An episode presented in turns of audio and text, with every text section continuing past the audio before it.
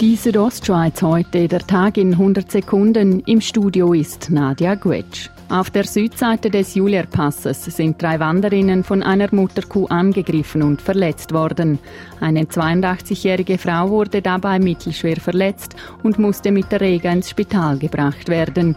Dies teilt die Kantonspolizei Graubünden mit. Demnach kam es auf einem Wanderweg zum Angriff, welcher sich in einem großräumig abgezäunten Weidegebiet befindet. Die ehemaligen Arbeitnehmer der Bündner Baufirma Andrea Pitsch AG können damit rechnen, dass mindestens drei Viertel ihrer ausstehenden Lohn- und Pensionskassenzahlungen geleistet werden.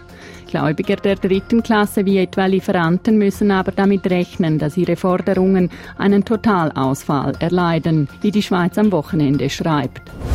Das 100 Millionen Franken Projekt Hotel Resort Sanna Spanz in Lenzerheide kommt ins Stocken. Wegen heftigem Widerstand hat die Gemeinde laut der Schweiz am Wochenende die Abstimmung vom November abgesagt.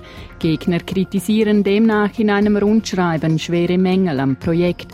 Anwohner, Naturschützer und Landwirte hatten zuvor angekündigt, das Projekt mit allen Mitteln bekämpfen zu wollen.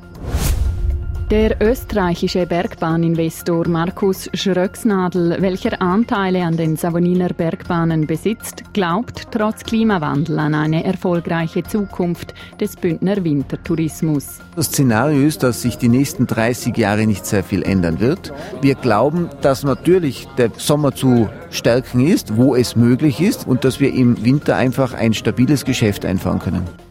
Zudem sei wichtig, dass sich der Sommertourismus nicht allzu sehr dem Mountainbiking verschreibe, so Schröcksnadel.